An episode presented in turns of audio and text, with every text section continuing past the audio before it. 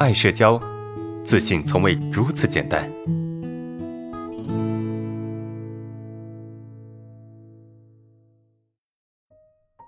好，第三个问题啊，发现自己的报复心特别强啊，别人用不好的眼神或者对自己大吼大叫，我就一直想着怎么报复他啊，我该怎么改变这种心态呢？甚至还想打他的冲动。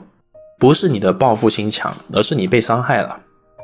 如果说啊，你的报复心真的很强，那么你绝对不会来问我该怎么去调整，因为真正报复心强的人啊，真正报复心强人他是不会觉得自己有问题的，但是你会觉得你需要去调整，这说明什么？说明你的报复心不强，只是你被伤害了，只是你被攻击了，明白吗？所以不是你的报复心强，只是你被伤害了。我们内心非常的脆弱，我们内心非常的敏感，在脆弱敏感的这种状态之下，啊，别人对我们大吼大叫，或者是不好的眼神，我们是很痛苦的，我们是很难受的。那这么的难受，难道我们不想报复吗？我们不想也让对方难受一点吗？是不是？所以你是很正常的，你一定要去理解我为什么会这么难受。自我理解非常重要，这会缓解你一部分的情绪。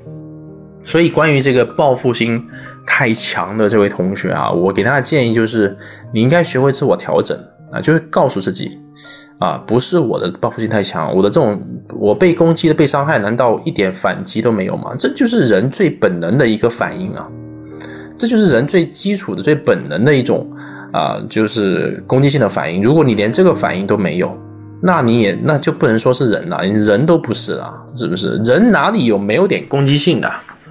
就一个人，如果一点攻击都没有，那你还是人吗？对吧？这活的也太危险了吧？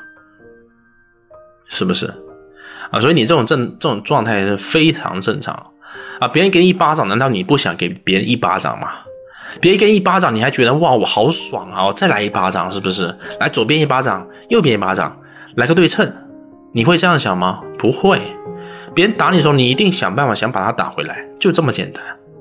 所以这种心态是非常正常的，懂吗？